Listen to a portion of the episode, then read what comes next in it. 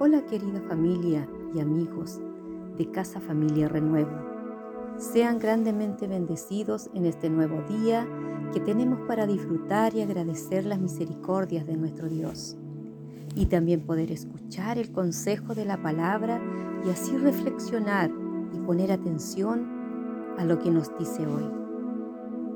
Mi nombre es Cecilia y les comparto este nuevo podcast de Casa Familia Renuevo tiene para usted.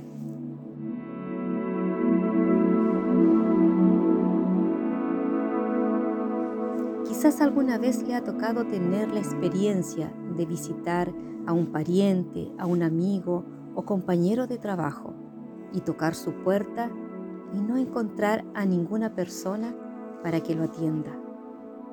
O ir a una oficina porque debe hacer un trámite y encontrarla cerrada o también hacer una llamada de emergencia y no contestan. Seguramente nos decepcionaríamos desilusionándonos al no tener respuesta o explicación en alguno de estos casos. Realmente es para estar o sentirse decepcionado.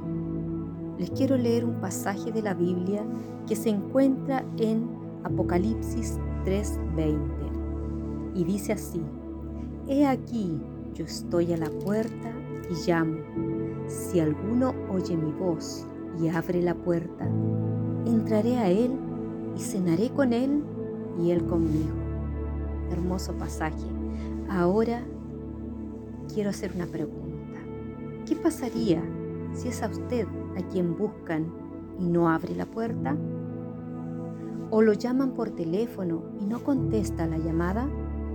Y más aún, si esa tocada a la puerta y esa llamada es la solución a los problemas o angustia que usted esté pasando o la respuesta que usted esperaba tener. Queridos amigos, quiero decirte que Jesús, nuestro Señor, es el que está allí en la puerta de tu corazón para habitar dentro de ti. Pero Él no entra en tu corazón sin llamar primeramente porque Él es prudente, amoroso y no obliga a nadie.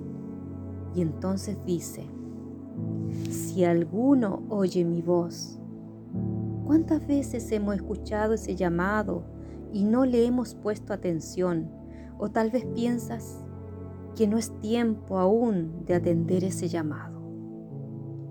Jesús espera que escuche su voz, como el pastor llama a sus ovejas y ellas conocen la voz de su pastor y corren tras de él.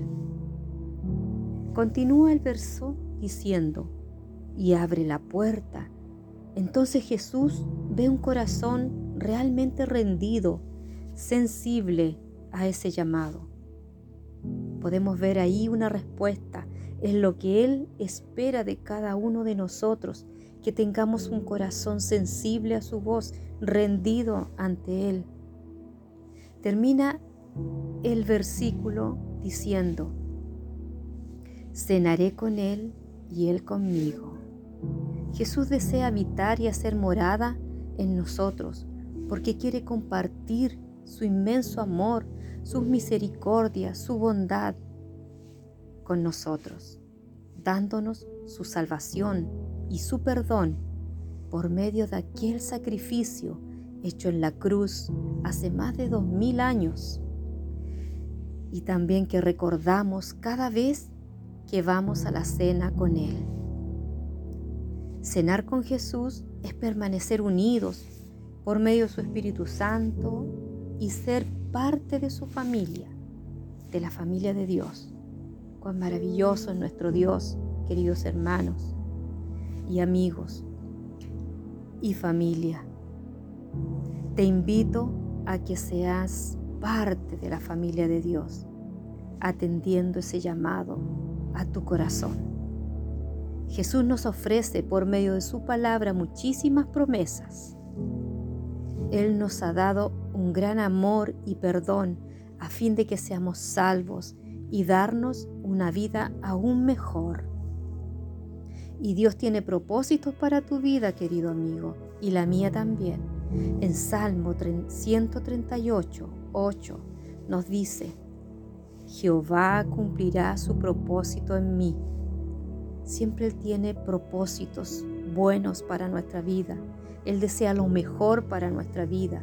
Querido amigo y familia, no desoigas el llamado que Jesús te hace hoy. Dios te ama y Casa Familia Renuevo también.